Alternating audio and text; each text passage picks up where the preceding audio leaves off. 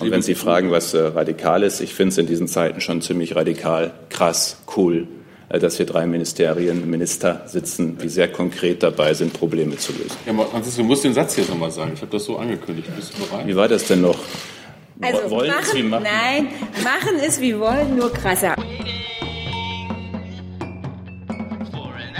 Liebe Kolleginnen, liebe Kollegen, herzlich willkommen in der Bundespressekonferenz. Pünktlich zur Vorstellung der konstatierten Aktion Pflege ist die Regierungskrise vorbei oder vielleicht nur vorerst vorbei. Liebe Hörer, hier sind Thilo und Tyler. Jung und Naiv gibt es ja nur durch eure Unterstützung. Hier gibt's keine Werbung, höchstens für uns selbst. Aber wie ihr uns unterstützen könnt, Oder sogar Produzenten werdet. erfahrt ihr in der Podcast-Beschreibung. Zum Beispiel per PayPal oder Überweisung. Und jetzt geht's weiter. Ich begrüße ganz herzlich äh, Bundesfamilienministerin Franziska Giffey. Herzlich willkommen. Äh, Den Arbeitsminister Hubertus Heil, auch an Sie ein herzliches Willkommen, und den Gesundheitsminister Jens Spahn. Auch an Sie ein herzliches Willkommen, Herr Spahn. Sie haben das Wort. Bitte schön. Ja, vielen Dank. Ähm, vielen Dank für Ihre auch Aufmerksamkeit, Ihr Interesse in diesen Tagen und diesen Zeiten. Aber ich denke, wir drei zeigen eben auch gemeinsam, dass wir als Bundesregierung Probleme lösen wollen und zwar auch sehr konkret äh, lösen wollen in einem Bereich, wo sie auch sehr, sehr offenkundig sind. Wir konnten gerade die konstatierte Aktion Pflege starten in einer Auftaktsitzung mit über 40 Verbänden, Beteiligten aus der Pflege, Arbeitgeber, Gewerkschaften, Berufsverbände, viele weitere beteiligte Kostenträger mit äh, am Tisch und auch pflegebedürftigen Vertreter äh, selbst. Wir spüren alle in den Diskussionen vor Ort, in vielen Veranstaltungen, dass es in der Pflege eine regelrechte Vertrauenskrise gibt, in der viele Pflegekräfte, viele, die in der Pflege tätig sind, uns gar nicht abnehmen, dass wir als Minister, als Politik überhaupt wüssten, äh, wie ihre Lage ist, wie schwer es oft in den Arbeitsbedingungen geworden ist durch eine sehr, sehr starke Arbeitsverdichtung, die es auch gegeben hat in den letzten Jahren. Und wenn Sie das noch glauben, dann glauben Sie im Zweifel jedenfalls nicht, dass wir ein ernsthaftes Interesse haben, daran etwas zu verändern und das lösen zu wollen. Und unser klares Signal ist auch zu dritt und gemeinsam, ich bin den äh, Kollegen Giffey und Heil sehr dankbar, dass wir das gemeinsam auch äh, so klar als Botschaft haben, ist, wir haben verstanden, wir wollen was verändern und konkret, das ist der beste Weg, um Vertrauen zurückgewinnen, zu gewinnen, konkret im Alltag der Pflegekräfte etwas verändern. Wir haben ja mit dem Pflegestärkungs, äh, Pflegestellenstärkungsgesetz, das wir gerade in der Ressortabstimmung haben, sozusagen eine finanzielle Grundlage für mehr Pflegestellen. In den Krankenhäusern wird jede neue Pflegestelle voll finanziert, in der Altenpflege 13.000 äh, neue Stellen. Äh, Aber zu Recht wird ja dann immer als nächstes gesagt, Stellen schaffen ist das eine, Stellen finanzieren ist das eine. Jetzt muss man sie auch besetzen mit entsprechenden Fachkräften. Und der Arbeitsmarkt ist in vielen Bereichen sehr äh, leergefegt. Und das ist genau das, was wir mit dieser konzertierten Aktion gemeinsam äh, ressortübergreifend angehen wollen, uns mit der Frage zu beschäftigen, wie wir den Pflegeberuf insgesamt attraktiver machen in den Arbeitsbedingungen im Arbeitsalltag, aber eben auch zu schauen, wie wir mehr Menschen für die Pflege äh, begeistern können, sich für diesen Pfle Pflegeberuf zu entscheiden. Auch Menschen, die ausgestiegen sind, aus welchen Gründen auch immer, Familienphase, Frust, gibt ja viele Gründe, aus einem Beruf auszuscheiden, zu ermuntern, sich zu überlegen, ob man nicht zurückkehren mag in die Pflege, weil die Botschaft eben ist, die Situation wird besser. Wir haben eine enorme Zunahme der Teilzeit in der Pflege gesehen in den letzten Jahren. Die Teilzeitquote ist um über 40 Prozent gestiegen. Auch hier zu schauen, wie können wir Anreize setzen, um tatsächlich äh, die Stundenzeit zu erhöhen, bis eben hin zur Frage aus der Ausbildung heraus, ähm, ähm, aber eben auch den also im Inland äh, dann auch die Frage in den Blick zu nehmen, das will ich ausdrücklich noch mal sagen, auch im Ausland Fachkräfte anzuwerben. Dabei geht es nicht darum, dass das die einzige Lösung wäre. Es ist ein Baustein, die Fachkräfteanwerbung neben all den Maßnahmen hier im Inland, die Fachkräfteanwerbung im Ausland. Übrigens, das will ich auch ausdrücklich angesichts der letzten Tage und der Debatten sagen, ausdrücklich vor allem in Kooperation mit Staaten, mit Gesellschaften, die selbst sehr, sehr jung sind. Wir wollen nicht anderen Ländern äh, sozusagen ihre Fachkräfte, die sie brauchen für die Gesundheits- und Pflegeversorgung nehmen, sondern wir wollen mit Ländern, die selbst sehr, sehr junge Gesellschaften sind. Es gibt im Europa, Europa Länder, da ist jeder Zweite unter 25.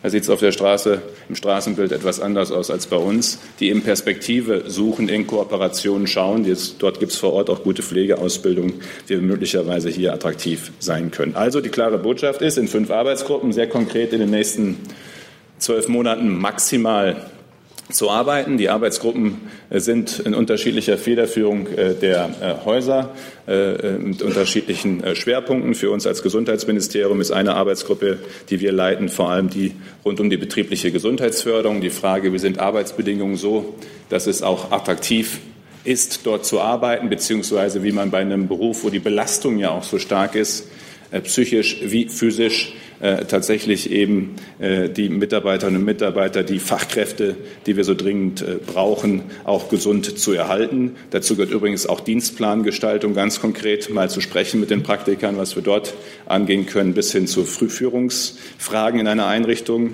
Es geht in der zweiten Arbeitsgruppe, die wir leiten, um die Frage von Versorgungskonzepten, innovativen Versorgungskonzepten, auch in Zusammenarbeit mit möglicherweise anderen Berufsgruppen als Pflegefachkraft mit Betreuungskräften zum Beispiel oder auch in der Zusammenarbeit mit pflegenden Angehörigen oder eben unterstützt durch digitale oder technische Möglichkeiten und Entwicklungen. Und eine dritte Arbeitsgruppe, die wir gemeinsam mit dem Arbeitsministerium leiten, geht es eben, wie gerade schon gesagt, vor allem auch um die Anwerbung äh, ausländischer Fachkräfte und die Frage, wie wir da einen Rahmen schaffen, dass vor allem bei den etwa Visa-Verfahren und den Anerkennungsverfahren es schneller gehen kann. Aus meiner Sicht gibt es keine Denkverbote, das ist auch gerade sehr klar geworden. Es geht auch darum, durchaus mal in der Sache zu streiten. Streit in der Sache, wenn es darum geht, eine gute Lösung zu finden, ist nie was Schlechtes, solange alle kompromissorientiert äh, sind. Das soll auch in den Arbeitsgruppen, da gibt es ja sehr unterschiedliche Interessen möglich sein. Es soll auch kein Kaffeekränzchen werden, das sich irgendwie unendlich zieht, sondern sehr zielorientiert in spätestens, äh, wie gesagt, zwölf Monaten ein Ergebnis äh, liefern soll. Die Probleme sind bekannt und beschrieben. Viele Lösungsansätze auf dem Tisch, die wollen wir jetzt eben zusammenführen mit den unterschiedlichen Partnern. Und wir drei Bundesminister jedenfalls sind wild entschlossen, in den nächsten Monaten auch sehr konkret zur Verbesserung in der Pflege zu kommen. Herzlichen Dank, Herr Spahn. Frau Giffer. Ja. Ja, vielen Dank, meine Damen und Herren. Ich kann anknüpfen. Es geht um ein Signal. Wir machen das zusammen, konkret, praktisch und wirksam. Und es geht darum, dass wir uns verständigt haben, auch mit den Partnern, fast 50 Partner, die großen Player in Deutschland, was die Pflege anbetrifft, dass wir zusammenarbeiten wollen, dass wir uns in fünf Arbeitsgruppen auf eine gemeinsame Arbeit verständigen werden. Wir haben das Thema fehlende Fachkräfte in Deutschland. Wir haben eine Situation, in der auf 100 offene Stellen nur 28 arbeitslos gemeldete Altenpflegerinnen und Altenpfleger kommen. Wir wissen aus den Gesprächen, vielen Vorortbesuchen in den Pflegeschulen, in den Pflegeeinrichtungen, dass äh, das, was sich die Pflegekräfte am meisten wünschen, wenn wir in den Dialog kommen, dann sagen sie, ich wünsche mir mehr Zeit. Wir wollen nicht mehr pflegen nach der Stoppuhr. Und das ist nur möglich, wenn wir mehr Menschen gewinnen, die es machen. Und deshalb müssen wir da anfangen, wo es um das Gewinnen, auch um das Halten von Pflegekräften geht, nämlich in der Ausbildung. Und das, was das Bundesfamilienministerium dazu beitragen wird, ist die Koordination und Leitung einer Ausbildungs- und Qualifizierungsoffensive. Wir werden also ganz konkret Maßnahmen auf den Weg bringen. Bund, Länder, die Partner der Wohlfahrtsverbände, auch der Alten- und Kranken, Kinderkrankenpflege, alle Akteure, die damit zu tun haben, um die Ausbildung in der Pflege zu verbessern.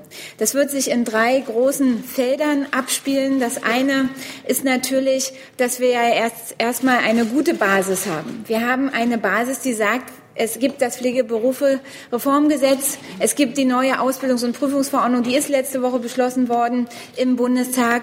Und wir haben damit die Basis für eine moderne Ausbildung und für etwas, das längst überfällig ist, nämlich, dass das Schulgeld abgeschafft wird und eine Ausbildungsvergütung für alle eingeführt wird. Das ist eine gute Basis. Und jetzt geht es darum, dass wir in den kommenden Monaten, also in der Zeit, bis die neue Ausbildung startet zum 1. Januar 2020, wirklich auch die Pflegeschulen entsprechend vorbereiten und fit machen, die Ausbildungsbetriebe vorbereiten und fit machen. Es geht darum, dass wir konkret unterstützen und beraten, auch mit dem Bundesinstitut für Berufsbildung zusammen und mit unserem Bundesamt für Familie und zivile Angelegenheiten. Es geht auch darum, dass die Pflegeschulen fit gemacht werden für die Digitalisierung und dort Dort werden wir mit dem Digitalpakt Schule zusammenarbeiten, sodass wir Pflegeschulen eben auch moderner ausstatten können. Das ist der erste große Bereich, Pflegeschulen fit machen. Das zweite ist, wie können wir Menschen aller Altersgruppen für Pflegeberufe gewinnen? Es geht vor allen Dingen auch um die jungen Menschen, die an der Schwelle zur Berufswahl stehen. Da ist aus unserer Sicht natürlich ein ganz wichtiger Aspekt das abgeschaffte Schulgeld und die Ausbildungsvergütung. Das wird den Beruf attraktiver machen.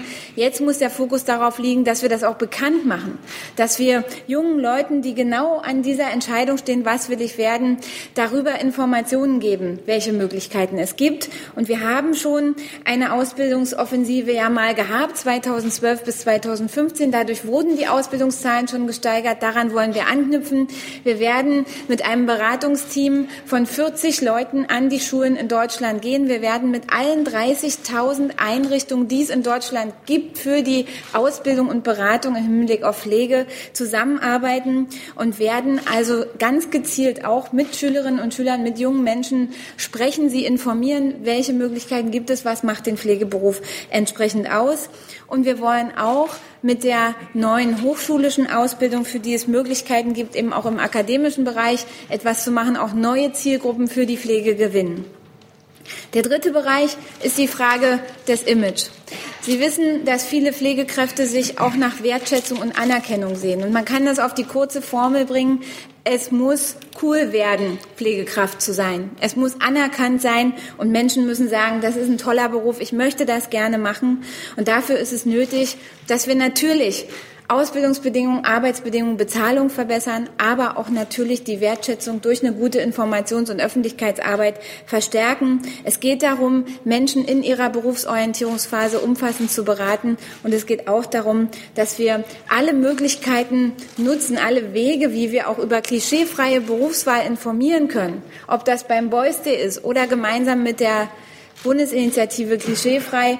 Das werden alles Punkte sein, wo wir verstärkt für den Pflegeberuf werben und wo wir ganz gezielt auch mit denen zusammenarbeiten, die entsprechend über die Pflege und äh, die Pflegepraxis auch informieren können. Das sind die Pflegeheime, es sind die Krankenhäuser, es sind die ambulanten Dienste und Pflegeschulen. All dort wollen wir möglich machen, dass bessere Informationen über die neue Ausbildung und auch die entsprechende Vorbereitung dafür läuft. Und ähm, das zielt am Ende darauf, dass wir eben die Zahl der Pflegekräfte schon am Beginn in der Berufswahl, aber auch in der Frage der Umschulung steigern können. Und da ist natürlich der erste Fokus auf diejenigen, die im Inland da sind. Und die anderen Aspekte sind genannt worden. Aber die Ausbildungsoffensive konzentriert sich auch auf diejenigen, die schon in Deutschland da sind und natürlich auch auf die, die neu hinzukommen. Aber unser Fokus ist, dass wir eben ansetzen wollen bei denen, die den Beruf sich dafür entscheiden, ein höheres Interesse und eine höhere Zahl auch zu erreichen. Vielen Dank. Herzlichen Dank, Herr Heil, bitte. Ja, meine sehr geehrten Damen und Herren, die konzertierte Aktion Pflege hat sich große Aufgaben vorgenommen. Wenn man große Aufgaben lösen will, dann geht das A nur mit vereinten Kräften und nicht mit kleinkarierten parteipolitischen Gezänk. Es geht B nur mit konkreten Lösungen und nicht nur mit wohlklingenden Überschriften, die aber nicht wirklich ein Problem lösen. Weil wenn man das andersrum machen würde, würden wir die Vertrauenskrise, die mein Kollege Jens Spahn beschrieben hat, zu Recht beschrieben hat, noch verschärfen. Deshalb haben wir uns Großes vorgenommen, ressortübergreifend mit denjenigen, die in der Pflege was beizutragen haben, die Sozialpartner, Arbeitgeber und Gewerkschaften, genauso wie Sozialverbände, Expertinnen und Experten. Ich will mich konzentrieren auf drei Dinge, die mir wichtig sind in diesem Zusammenhang. Wir haben ja heute schon, das ist beschrieben worden, das sage ich als Arbeitsminister, damit zu kämpfen, dass wir Fachkräfteprobleme in diesem Bereich, in dieser Branche haben. Vor allen Dingen übrigens in der Altenpflege. Und wenn man dazu nimmt, dass in den nächsten Jahren der Bedarf nach Pflege aufgrund einer älter werdenden Gesellschaft steigen wird, dann kann man das an einer Kennziffer sehr klar machen. In den nächsten Jahren, meine Damen und Herren, wird die Zahl der dementiell erkrankten Menschen Jahr für Jahr um 40.000 zunehmen. Das können wir selbst sein, das können unsere Angehörigen sein und wir wollen, dass die gut versorgt sind. Und das heißt, dass wir denen den Rücken stärken müssen, die sich privat kümmern, als Familienangehörige, da hat es Leistungsverbesserungen gegeben in der letzten Legislaturperiode, aber es muss auch weitere geben.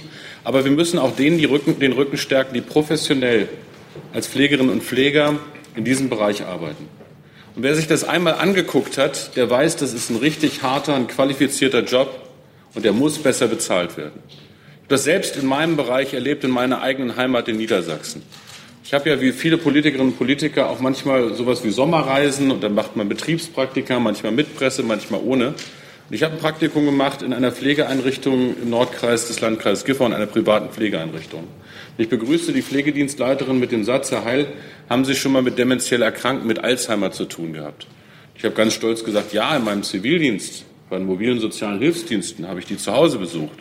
Da hat er gesagt, naja, dann haben Sie die einfacheren Fälle kennengelernt nämlich die, die noch zu Hause sind. Wir haben hier die schwierigen Fälle.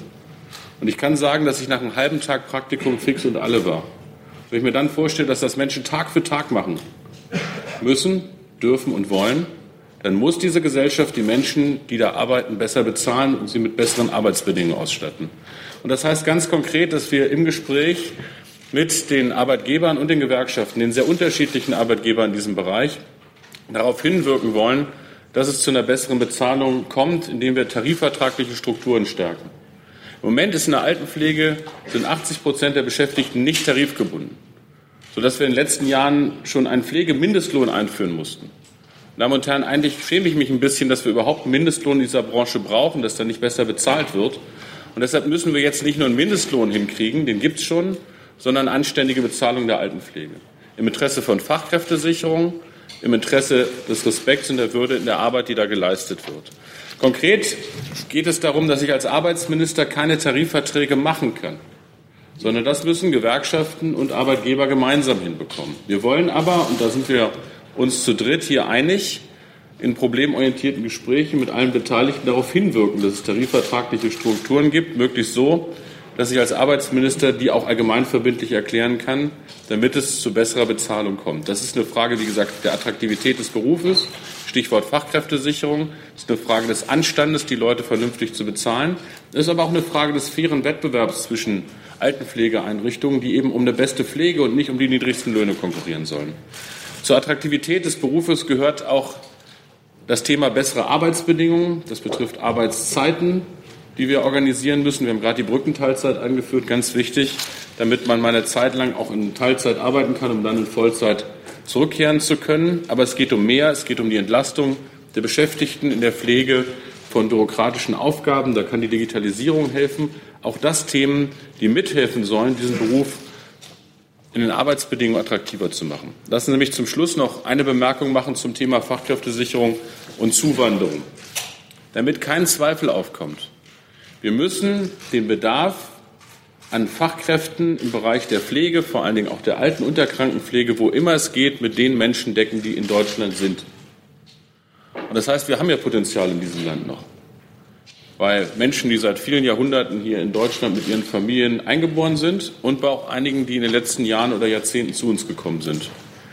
Ich sage auch ganz bewusst, wir haben noch große Potenziale bei denen, die in den letzten Jahren zu uns gekommen sind, meine persönliche Meinung ist, vielleicht schieben wir manchmal die Falschen ab und müssten uns um ein paar kümmern, die jetzt eine Ausbildung begonnen haben. Aber das wird in Bundesländern sehr unterschiedlich auch gehandhabt. Wir brauchen aber, da beißt die Maus keinen Faden ab, auch in den nächsten Jahren qualifizierte Zuwanderung, so wie mein Kollege Spahn das beschrieben hat. Und deshalb bin ich, man höre und staune, gerade in sehr guten Gesprächen mit dem Bundesinnenminister und dem Bundeswirtschaftsminister über Eckpunkte für ein Zuwanderungsfachkräftesicherungsgesetz. Ich will, dass wir aber nicht nur Eckpunkte haben, sondern dass wir das Gesetz schnell auf den Weg bringen. Das wird auch im Bereich der Pflege helfen. Zusätzlich brauchen wir aber auch unbürokratische Lösungen, die gar kein Gesetz brauchen, sondern die es einfacher machen, dass qualifizierte Fachkräfte nach Deutschland kommen können, um hier arbeiten zu können. Das ist keine humanitäre Veranstaltung im ersten Sinne, sondern die äh, deckt die Bedürfnisse unseres Arbeitsmarktes in diesem Bereich ab. Aber es wäre naiv zu glauben, dass wir das ohne Zuwanderung, qualifizierte Zuwanderung organisieren können. Um all die Themen wollen wir uns gemeinsam kümmern. Der Begriff der konzertierten Aktion stammt aus einer Zeit, in der Franziska, Franziska Giffey, äh, Jens Spahn und ich noch nicht geboren waren, aus einer großen Koalition der 60er Jahre, als damals äh, in wirtschaftlicher Hinsicht die Finanzminister Karl Schiller und der, äh, der Wirtschaftsminister Karl Schiller und der Finanzminister Franz Josef Strauß bei allen Interessenunterschieden in einer wirtschaftlich schwierigen Phase mit den Sozialpartnern zusammen und der Bundesbank Konjunkturpolitik gemacht hat. Das geht jetzt hier nicht um Konjunkturpolitik, sondern es geht um eine strukturelle Aufgabe. Aber ich bleibe dabei. Das können wir nur mit vereinten Kräften lösen. Und ich glaube, dass ähm, das auch einen guten Schub in die weitere Arbeit der Koalition insgesamt äh, bringen kann, aber dass es vor allen Dingen hilft, ein großes gesellschaftliches Thema jetzt anzupacken, nämlich das Thema Pflege mit vereinten Kräften.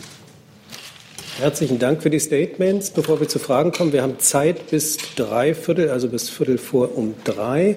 Sollte es Fragen zu Themen äh, geben, die jetzt nicht mit der konzertierten Aktion zu tun haben, dann bitte im Anschluss. Dann kommen wir jetzt zu Fragen zur konzertierten Aktion. Frau Antoni. Ähm, zwei Fragen. Und zwar versuche ich in Einklang zu bringen ähm, den Slogan von Ihnen, Herrn Spahn, ich habe verstanden und äh, die Tatsache, dass jetzt erstmal nur Arbeitsgruppen gegründet werden. Und zum Zweiten, ähm, Sie hatten ähm, als Frau Giffey und Herr Spahn hervorgehoben, dass eben jetzt mit sehr vielen Partnern gesprochen wird. Welche Partner sind denn neu? Mit welchen Partnern haben Sie als Ministerien noch nicht zusammengearbeitet vorher? Können wir direkt starten? Ja, bitte. Also zum Ersten ähm, ist das ja eine Entwicklung, die sich über Jahre ergeben hat, dieser Vertrauenskrise, dieser Vertrauensverlust. Auch in einer, in einer Spirale, oft auch in den Einrichtungen, in den Krankenhäusern, in Pflegeeinrichtungen, äh, wo möglicherweise Kollegen gegangen sind, aus welchen Gründen auch immer, die, die noch da geblieben sind, haben eben noch mehr Arbeit gehabt.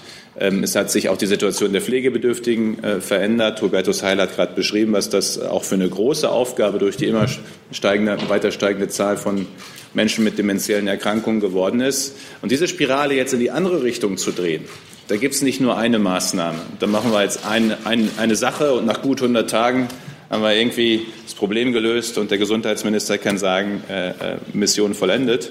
Äh, aber wir haben ja begonnen, Schritt für Schritt jetzt sehr konkret auch Dinge anzustoßen. Das Pflegestellen äh, das Gesetz, das wir jetzt vorgelegt haben, da haben alle immer gesagt, das ist doch nur der erste Schritt. Ja, aber es ist ein wichtiger Schritt, das Signal zu senden, es gibt mehr Stellen in der Krankenpflege. Ich sage es noch einmal, weil es immer noch nicht überall angekommen ist. Es geht immer durcheinander, die Altenpflege und die Krankenpflege. In der Krankenpflege wird in Zukunft jede neue Stelle voll finanziert. Ob es 30.000 oder 50.000 sind, so viele wie eingestellt werden können der Altenpflege, weil die Finanzmechanismen da anders sind. Im ersten Schritt jetzt 13.000 neue Stellen, zum ersten Mal finanziert über die Sozialversicherung. Sehr konkret also. Wir haben dabei sehr konkrete Vorschläge die gerade auch gewürdigt worden sind, äh, etwa was die Vereinbarkeit von Familie und Beruf und betriebliche Gesundheitsförderung angeht, wo wir ja auch den finanziellen Rahmen äh, und die Möglichkeit zur Zusammenarbeit äh, erweitern. Auch das ein wichtiger Aspekt. Wir haben ein Investitionsprogramm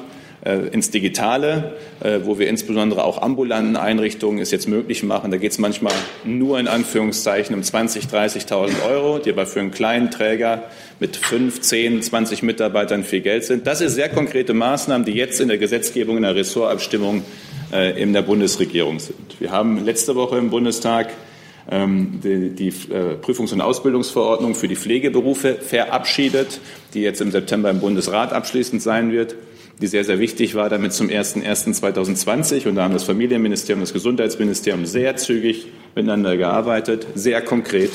Ähm, äh, zum 01.01.2020 dann die Pflegeschulen starten können und wissen, worum es geht, mit Abschaffung des Schulgeldes, mit Einführung einer Ausbildungsvergütung und mit übrigens auch einer Erhöhung des Niveaus in der Ausbildung im Vergleich zum Status quo, weil ja manche Debatte da auch in den letzten Tagen äh, etwas irritierend war. Und der dritte Schritt, ein dritter Schritt ist auch nicht der letzte, keine Sorge, ist jetzt diese konzertierte Aktion, wo es jetzt auch nicht nur um gesetzgeberische Maßnahmen geht, sondern wo wir jetzt auch mit Arbeitgebern, äh, ähm, Gewerkschaften, Berufsverbänden auch schauen, was können etwa einen Dienstplan kann ich nicht per Gesetz vorgeben.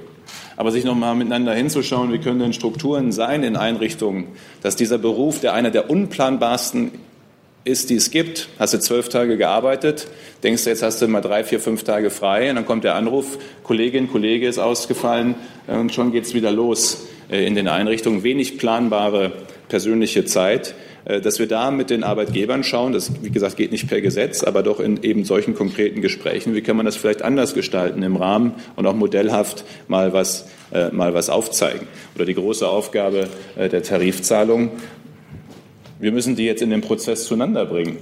Das können wir Äh, per Gesetz ist das eine, aber wir müssen sie erstmal dazu bringen, äh, vernünftig zusammenzuarbeiten. Und ich glaube schon, dass durch so eine konzertierte Aktion, die wir gemeinsam, und das Signal ist stark gewesen, auch von uns dreien, glaube ich, gerade in der Runde, drei Ministerien gemeinsam, äh, jetzt die, die da sind und die wir natürlich alle kennen. Es ist jetzt nicht so, dass da jetzt lauter Gesichter sind, die wir noch nie gesehen haben. Da bin ich ja bei Ihnen. Aber die jetzt auch zu verpflichten gemeinsam mit uns, und das war, glaube ich, eine gemeinsame Verpflichtung, die wir uns alle da im Raum gegeben haben, jetzt sehr konkret auch in der Überwindung eigener Interessen voranzugehen, dann hat das schon mal noch eine andere, eine neue Qualität. Und das ist ein weiterer Schritt von mehreren, um dieses Vertrauen zurückzugewinnen. Ich würde gerne kurz ergänzen. Also der Vorwurf an Politik ist ja immer mit dem schönen Spruch, wenn keiner wieder weiter weiß, gründet man einen Arbeitskreis. Und die Wahrheit ist, manchmal braucht man aber Expertise und Leute, die man tatsächlich nicht dazu bringen will, jetzt ein Jahr in Arbeitskreisen schöne Texte zu entwickeln, die wir dann hinterher in eine schöne Broschüre packen, sondern es geht schon um einen Arbeitsprozess, in dem wir zu konkreten Lösungen kommen. Und ich will nicht ausschließen, dass wir nicht erst in einem Jahr Lösungen haben, sondern auf der Strecke aus den einzelnen Arbeitsgruppen in Gesetzgebung auch in Aktionen kommen. Das ist jedenfalls mein Ziel. Ich will aber unterstreichen, was äh, Franziska Giffey und Jens Spahn gesagt haben, nämlich, dass wir beim Thema Bezahlung beispielsweise einfach mit einem Riesenproblem zu tun haben. Wir haben eine sehr zerklüftete Situation auf Arbeitgeberseite zwischen privat gewinnorientierten Pflegeanbietern, zwischen privat gemeinnützigen, also den Wohlfahrtsverbänden, einigen staatlichen und den kirchlichen ähm, äh, an dieser Stelle. Die haben nicht einen großen Arbeitgeberverband, wie man sich das manchmal so vorstellt in der Industrie oder in anderen Bereichen. Und auf der anderen Seite muss man auch sagen, dass der gewerkschaftliche Organisationsgrad der Beschäftigten nicht besonders hoch ist. Und das alles führt zu dem, was ich vorhin beschrieben habe, dass 80 Prozent der Beschäftigten in der Altenpflege nicht tarifgebunden sind. Deshalb ist es kein einfacher Prozess, nach vielen Jahren die zusammenzubringen. Jetzt werden Sie sich fragen, warum wollen die das hinkriegen? Das haben die doch schon seit Jahren nicht hingekriegt. Ja, aber auch noch nie war der Problemdruck für Fachkräfte so hoch. Und ich bin ganz erfreut, dass uns während der Koalitionsverhandlungen Briefe erreichten, die gemeinsame Unterschriften getragen haben, zumindest jetzt erstmal von allen gemeinnützig Wohlfahrtsverbänden, ob kirchlich oder nicht, auch von der Gewerkschaft Verdi, die genau das gefordert haben. Es wird nicht ohne sanften politischen Druck geben, bei allem Respekt vor der Tarifautonomie. Und deshalb haben wir heute sehr deutlich gemacht, ähm, und ich glaube, das ist auch auf großes Verständnis und Unterstützung äh, getroffen, dass in diesem Bereich sich alle bewegen müssen, damit wir gemeinsam zu Ergebnissen kommen. Das ist nicht alles im Hand der Gesetzgeber. Das muss man offen sagen in so einer sozialen Marktwirtschaft auch. Aber wenn wir nicht gemeinsam bei allen unterschiedlichen Interessen da vorankommen, dann wird das Problem irgendwann sich so zuspitzen, dass wir gesellschaftlich dicke Probleme bekommen. Ich will es noch einmal sagen, wer sich an den letzten Sommer erinnern kann, der weiß, dass ein junger Pfleger in einer Fernsehsendung äh, vielen aus dem Herzen gesprochen hat, mit dem jetzt auch schon viele gesprochen haben, ähm, der, glaube ich, auch für Kopfnicken ausgelöst hat, weil er mal sehr drastisch die Arbeitsbedingungen geschildert hat, die er da hat. Es geht darum, nicht durch schöne Sätze und Broschüren, sondern konkretes politisches Handeln, gemeinschaftliches Handeln, Vertrauen in die Handlungsfähigkeit des Sozialstaates zurückzugewinnen. Und das betrifft eben nicht nur gewählte Politiker, sondern eben auch die Sozialpartner, die wir deshalb in ein Boot nehmen wollen. Bitte. Ich würde gerne noch einen Aspekt dazu äh, einbringen. Sie haben ja auch mich direkt angesprochen. Also in der Tat ist es so, dass wir natürlich aufbauen auf die Zusammenarbeit der vergangenen Jahre. Das heißt, die Partner, die Berufsverbände, die Gewerkschaftsvertreter, diejenigen, die für die entsprechenden äh, Krankenversicherungen auch da sind, sind natürlich bekannte Partner für uns. Mit denen arbeiten wir auch zusammen. Aber es geht jetzt schon darum, dass wir einen weiteren Schritt gehen und dass wir uns verpflichten an einer Breite von Themen. Und das ist heute auch sehr begrüßt worden von den Partnern, dass wirklich nicht nur ein Aspekt rausgegriffen wird und da macht einer was und stimmt sich nicht ab mit dem anderen, sondern dass wir an einer Breite von Themen wirklich äh, abgestimmt zusammenarbeiten und da auch zu neuen Lösungen kommen. Und es ist auch nicht so, dass mit der Gründung und Einsetzung dieser Arbeitsgruppen alle weitere Arbeit aussetzt, sondern wir arbeiten ja an dieser Ausbildungs- und Qualifizierungsoffensive. Wir bereiten das ganz konkret jetzt vor. Und das sind Dinge, die gemacht werden und die auch in Absprache mit den Partnern äh, gemacht werden und äh, die auch aufbauen auf die Erfahrungen der vergangenen Jahre. Wir haben ja die Ausbildungszahlen steigern können. Es ist ja so, dass in den letzten 20 Jahren die Zahl der Pflegekräfte um 74 Prozent gestiegen ist. Aber es reicht eben nicht. Und ähm, darauf aufzubauen und weiterzumachen, ist mir sehr wichtig. Und ich würde gerne einen Aspekt noch mit einbringen, der heute auch angesprochen wurde. Und das ist die, die Frage der Aufwertung der sozialen Berufe insgesamt. Wir haben in Deutschland über 5,7 Millionen Menschen, die in sozialen Berufen arbeiten, viele davon in der Pflege. Und 80 Prozent dieser Menschen sind Frauen.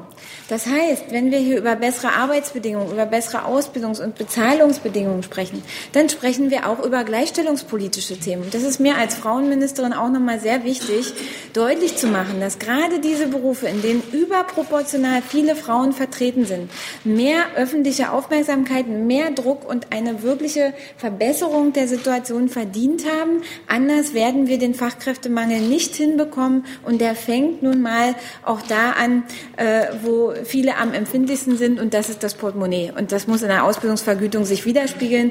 Kommt ja jetzt, Gott sei Dank, und das muss auch weitergehen in die äh, Bezahlung dann, wenn jemand im Beruf ist und auch in die Frage der Aufstiegsmöglichkeiten und der Fortbildung und Qualifizierung. Herr Kollege.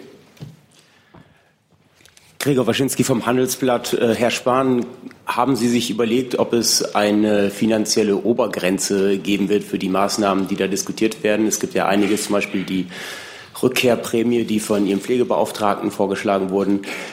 Und daran anknüpfend auch an Frau Giffer und Herrn Heil, wissen Sie, wo das Geld herkommen soll? Könnte das wieder vor allem die gesetzlichen Krankenkassen belasten? Geht das dann auf die Pflegekassen? Und in dem Zusammenhang können Sie sich da einen Bundeszuschuss für die Pflegekassen vorstellen aus Steuergeld? Also zum Ersten ist die Situation in der Pflege ja so, dass wir jetzt schon allein aus dem, was an Verbesserungen in den letzten Jahren äh, gemacht und umgesetzt worden ist und was vor allem auch ankommt, das war ja Ziel äh, auch der ganzen Maßnahmen, dass Menschen davon profitieren, weil sie eben eine bessere Unterstützung bekommen in einer sehr schwierigen Lebenslage in der Pflege, etwa auch mit Demenz in der zusätzlichen Betreuung, dass wir allein deswegen den Pflegeversicherungsbeitrag werden um 0,3 Beitragssatzpunkte anheben müssen, nur um das schon äh, zu finanzieren aus der Defizitentwicklung, wie wir sie haben.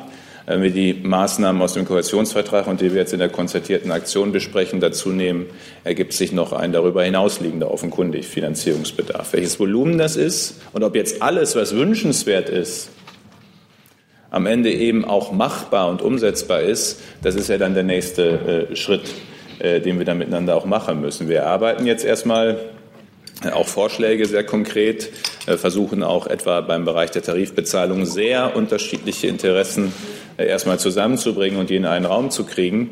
Ähm, aber natürlich muss man dann noch mal sich auch anschauen, was das denn für finanzielle Folgen hat und welchen Teil wir, ob wir alles davon und wenn ja, wie äh, finanzieren äh, wollen.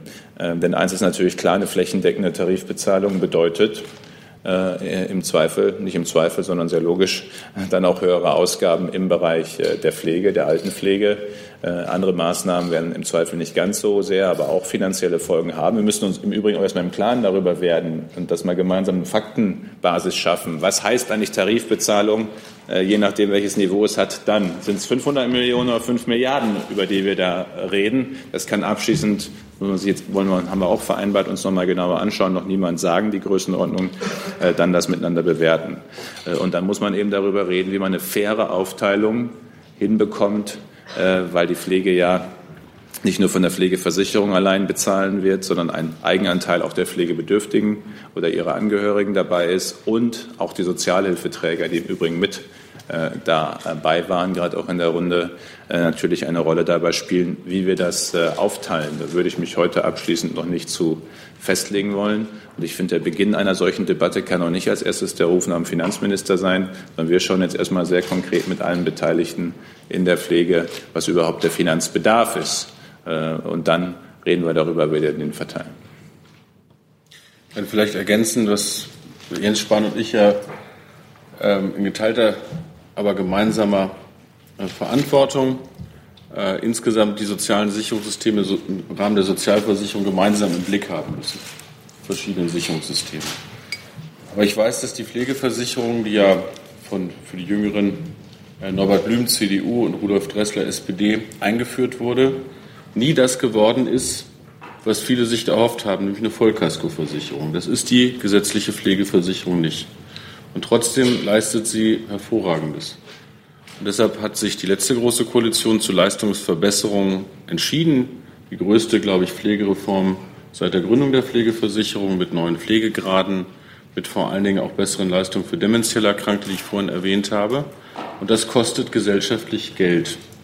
Und deshalb habe ich volles Verständnis, dass mein Kollege Jens Spahn dafür jetzt auch den Pflegeversicherungsbeitrag allein aufgrund der Maßnahmen, die er nicht selbst getroffen hat, sondern der Amtsvorgänger und äh, der Bundestag um 0,3 Prozent erhöhen muss. So, jetzt müssen wir uns angesichts der Frage, welche Aufgaben haben wir vor uns, die Frage stellen, was ist gesellschaftlich notwendig und wie wird das fair finanziert. Und es wird immer eine Balance sein in der Zukunft zwischen Sozialversicherungsbeiträgen, Steuern und dem, was Menschen auch selbst bezahlen. Wir reden über die Frage der Austarierung dieser Balancen. Und deshalb war es richtig, dass wir heute die Sozialhilfeträger dabei hatten, ähm, auch die Träger der Pflegeversicherung, der gesetzlichen und auch der privaten, um darüber zu reden, wie das auch refinanziert wird, was wir da an Verbesserungen brauchen. Aber wenn man Menschen braucht, die sich kümmert und die besser bezahlt werden, dann wird man diese Refinanzierungsfrage dann auch klären müssen. Das tun wir dann, wie Jens Spahn es beschrieben hat, wenn wir am Ende einen Strich unter die konzertierte Aktion machen und wissen, welcher gesellschaftspolitische Bedarf sich daraus ergeben wird. Ich will Ihnen aber jetzt schon sagen, ohne dass wir, ich sage mal, den gesamten Bundeshaushalt in die Pflege stecken werden ähm, und ohne dass wir äh, davon ausgehen, dass die Beiträge exorbitant explodieren dürfen, die politische Einschätzung, die ich habe, ist es nicht unplausibel, dass in einer älter werdenden Gesellschaft, die würdig mit Pflegebedürftigen umgeht will und die auch die Leute, die da arbeiten, gut bezahlen will, langfristig gemeinschaftlich mehr Geld für Gesundheit und Pflege ausgeben wird. Vor allen Dingen für die Pflege. Und ich glaube, dieses Bewusstsein hat diese Gesellschaft insgesamt. Und wir reden dann darüber, über welche Finanzierungsquellen wir es machen, wenn wir, wie gesagt, den Bedarf ermittelt haben. Ein Vorschlag heute für alle fünf Arbeitsgruppen der konzertierten Aktion Pflege war, weil wir haben es ja mit Vertretern unterschiedlicher Interessen da auch zu tun, dass die sich gemeinschaftlich erstmal über Zahlen, Daten und Fakten verständigen, bevor sie sich über Interessenausgleich oder Meinungsstreit äh, verständigen. Das hilft immer, um sich von alternativen Fakten abzuhalten. Ich glaube, das ist ganz gut, dass dieser, glaube ich, gemeinsame Hinweis dann auch beschritten wird in den Arbeitsgruppen. Ich kann es ganz konkret beantworten. Für unseren Bereich die Ausbildungsoffensive wird im Haushalt des Familienministeriums eingeplant für 2019. Wir sind da auch noch in den abschließenden Verhandlungen. Auch mit den Parlamentariern wird es darüber noch Gespräche geben.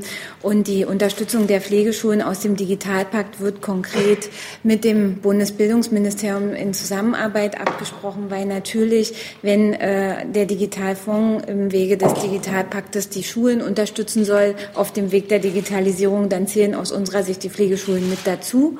Und die müssen genauso ausgestattet werden, auch mit den Möglichkeiten digitaler Technik vom WLAN übers äh, interaktive Whiteboard bis hin zu Fragen, wie kann man eigentlich diejenigen, die in Ausbildung sind, auch gut vorbereiten auf moderne Formen von digitaler Pflegedokumentation, digitaler Pflegeorganisation. All das wird dafür eine Rolle spielen und da werden wir in Zusammenarbeit mit dem Bundesbildungsministerium äh, den Digitalpakt für die Schulen auch nutzen. Entweder wir verlängern die Zeit ein bisschen oder Sie fassen sich kürzer. Ich habe jetzt äh, Frau Kollegin, Herrn Jung, Herrn Kreuzburg, Frau Ludwig, Herrn Daniel, Frau Schmergal. Bitte. Deutsche Welle. Äh, Sie sprachen von Fachkräften aus dem Ausland und äh, sagten, es gibt Gesellschaften mit jungen Menschen. Sie haben schon in der Presse Albanien und Kosovo erwähnt. Äh, wie wird der Anwerbeprozess aussehen? Wird es mit den Ländern bilaterale Verträge geben? Und das Zweite, die Berufsverbände der Krankenpfleger in Albanien beklagen sich gerade über mangelndes medizinisches Personal. Es gibt momentan ich glaube, so 2000 Krankenpfleger, die sich auf eine Einstellung in Deutschland vorbereiten, lernen Deutsch und die Prüfungen. Herr Spahn, äh, Sie sagten, die, Sie wollen diese Länder den, den, die Fach, Fachkräfte nicht wegnehmen. Wie wollen Sie das verhindern? Also zum Ersten ähm, gibt es in diesen Ländern nicht nur sehr junge Gesellschaften, sondern auch eine relativ gute Pflegeausbildung.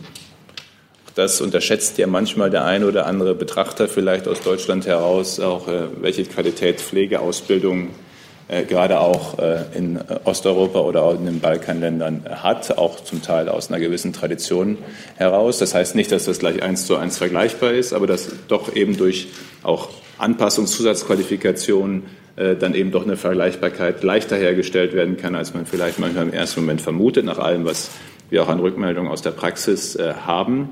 Ähm, jetzt muss man mal schauen, wenn Sie sagen, in Albanien gab es jetzt gerade auch eine Meldung und einen Aufruf, dass es zu wenig gäbe, woran das liegt. Ob es daran liegt, dass der Arbeitsmarkt zu wenig Arbeitskräfte hat oder daran liegt, dass das Gesundheitswesen sie im Zweifel nicht äh, finanziert. Das werden wir ja dann im Zweifel im Gesprächen miteinander hinbekommen. Ich weiß, dass äh, in einigen dieser Länder jedenfalls der Arbeitsmarkt sehr, sehr viele ausgebildete Pflegekräfte hat, die keine Chance bekommen, im eigenen Land eine Anstellung zu finden, ähm, die aber eine Perspektive suchen. Ähm, und das ist ja ein Anknüpfungspunkt, wo mir sehr wichtig ist. Ähm, ich habe da in Genf bei der Weltgesundheits Versammlung auch mit der WHO darüber gesprochen, dass wir da wirklich auch ein WHO, wenn ich das jetzt auf Englisch mal fassen darf, ausnahmsweise approved äh, äh, äh, oder ein Approval der WHO haben, ähm, dass das tatsächlich zum, zum Nutzen beider Seiten ist. Und das also eben nicht wie sozusagen anderen Ländern, sondern dass man es schafft, vielleicht auch durch Strukturen, ob in Vereinbarungen mit den Ländern oder mit Einrichtungen vor Ort, weil es gibt ja auch schon viele, ist ja nicht so, als wenn es das alles noch nicht gäbe. Es gibt ja auch schon viel, äh, aber möglicherweise auch Pflegeschulstrukturen hat, Sprachprüfungsstrukturen hat, etwas organisierter, als das bisher der Fall ist, äh, wo wir tatsächlich auch sicherstellen können, dass das Verfahren viel, viel schneller äh, läuft von der Anerkennung von der Sprachanerkennung, Qualifikationsanerkennung bis hin zur Frage, wie ist dieses Visa-Verfahren ähm, und mit wem man da welche Verträge schließt, das finde ich ist dann nochmal eine zweite Frage hinterher. Ich stelle jedenfalls in den Gesprächen mit diesen Ländern auf den internationalen Treffen äh, eigentlich ein hohes Interesse an Kooperation fest. Bleibe aber dabei, mir ist die Begleitung durch die WHO sehr, sehr wichtig, damit eben sehr, sehr klar ist, äh, das ist zum Nutzen beider Gesellschaften und beider Länder. Herr Jung. Herr Spandau, nochmal anschließend. Ähm, Sie sagten vorhin, dass es Länder in Europa gibt, die, wo die Hälfte der Bevölkerung unter 25 ist. Können Sie uns die mal nennen? Also bei Kosovo und Albanien stimmt das ja nicht. Und Wie, wo, wo, ist es denn? Da haben Sie es doch bestimmt schon. Äh, ich weiß es nicht. Ich habe bisher noch kein Land gefunden. Also im, im, Sie es? Ich schaue gerne mit Ihnen gemeinsam nochmal in die Statistik. Vielleicht sind es dann 26 Jahre, 3. Äh, das kriegen wir dann miteinander, äh, miteinander hin. Das Signal ist ja vor allem das, ich glaube, wenn ich es richtig, aber richtig im Kopf habe, ist es 70 Prozent unter 30 Jahren in einem dieser beiden Länder. Aber die Statistik können wir uns gerne miteinander anschauen. Eins ist aber ohne Zweifel so, äh, dass es dort Gesellschaften gibt, die im Vergleich zu zum Teil sogar ihren europäischen Nachbarländern schon, wie Rumänien oder Bulgarien oder auch Serbien, deutlich jünger sind. Und das letzte Mal, als ich im Kosovo war, was zugegebenermaßen schon ein paar Jahre her ist, war es tatsächlich die Hälfte bei 25. Ich habe mal eine Frage an Herrn Heil und Frau Giffey. Sie sagten ja, dass der Pflegeberuf cool sein müsse. Da hilft natürlich, wenn, das ist eine, wenn es eine bessere Bezahlung in dem, dem Berufsfeld gäbe. Dem steht dann immer die Bezahlbarkeit der Pflege an sich äh, gegenüber. Darum würde mich mal interessieren, haben Sie überhaupt grundlegende Änderungswünsche parat? Also wo sind Sie radikal und sagen, da muss sich was in der Pflege verändern? Also soll, soll es zum Beispiel weiterhin cool sein, wenn man mit Pflegeheimen Rendite macht? Und zu Ihrer ersten Frage, ähm, ob Sie es radikal nennen oder nicht. Aber ich fände es schon mal radikal gut, wenn es Tarifbindung gäbe. Wir vorhin gesagt, 20 Prozent nicht. Der Begriff klingt nicht so sexy, ist aber die Grundlage für eine ordentliche Bezahlung. Die meisten Rechte von Beschäftigten stehen nicht in Gesetzbüchern, sondern sind in Tarifverträgen verhandelt. Dieses Bewusstsein ist uns in Deutschland ein bisschen abhanden gekommen. Insgesamt in der Wirtschaft nur noch unter 50 Prozent Tarifbindung. Kann man sagen, wenn wir die Zukunft der Arbeitsgesellschaft bei sozialen Dienstleistungsberufen, aber auch in anderen Bereichen der Digitalisierung hinkriegen wollen, geht das nicht, indem das alles der Gesetzgeber verrechtlicht. Dann müssen wir wieder auf Augenhöhe zwischen Arbeitgebern und Gewerkschaften zu Verhandlungs- und Lohnprozessen kommen. Und da machen wir Druck. Das mag man radikal nennen oder nicht oder krass. Ich habe jetzt so einen schönen Spruch von Franziska Giffey vorhin gelernt, den musst du nachher nochmal zitieren. Ähm, aber das finde ich den richtigen Weg. So, zur zweiten Frage. Wir sind nicht naiv. Es werden auch Leute in diesem Bereich privatwirtschaftlich Renditen machen. Ob die immer so exorbitant hoch sein müssen wie in einzelnen Bereichen, das ist eine gesellschaftliche Frage. Da finde ich, müssen wir offen mal drüber reden.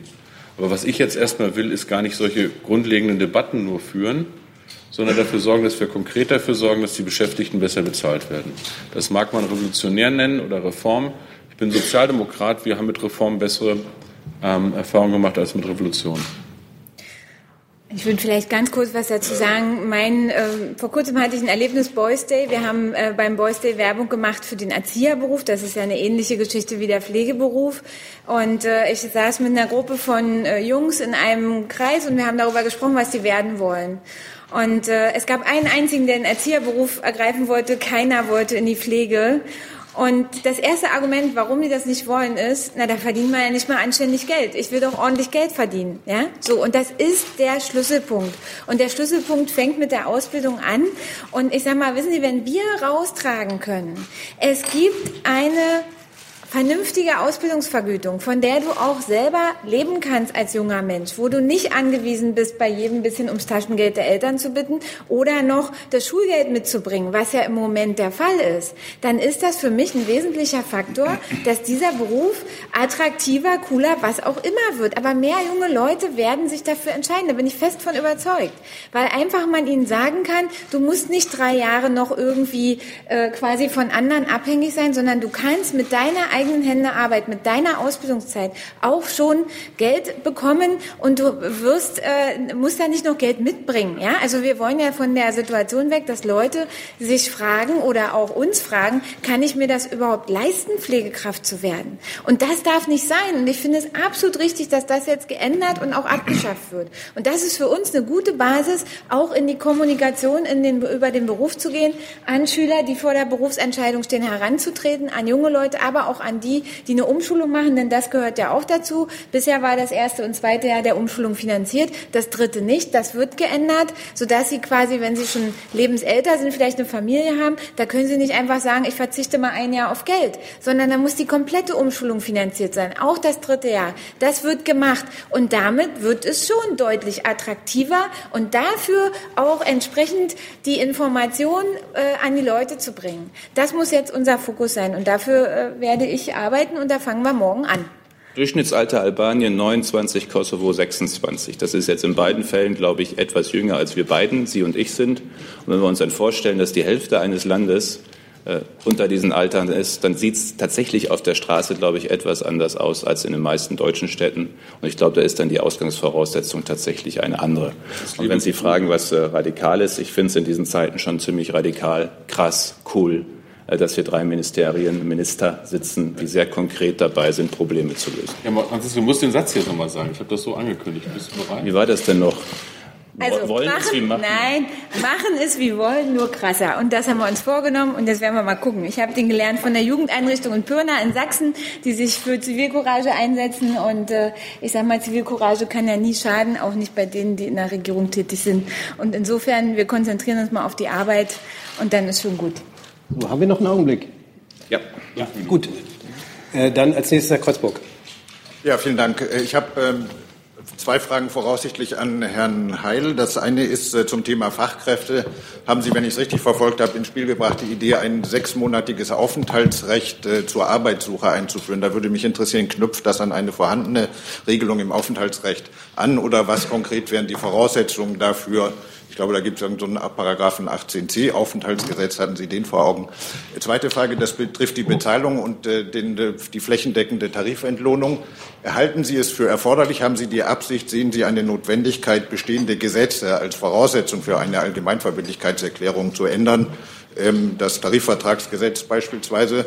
Oder ansonsten direkt gefragt, warum folgen Sie nicht einfach Vorschlägen der Gewerkschaft Verdi und von Herrn Laumann, nehmen einfach den Tarifvertrag vom öffentlichen Dienst und erklären den für die übrigen 97 Prozent der Beschäftigten in der Pflege für allgemeinverbindlich. Dann wären doch alle glücklich.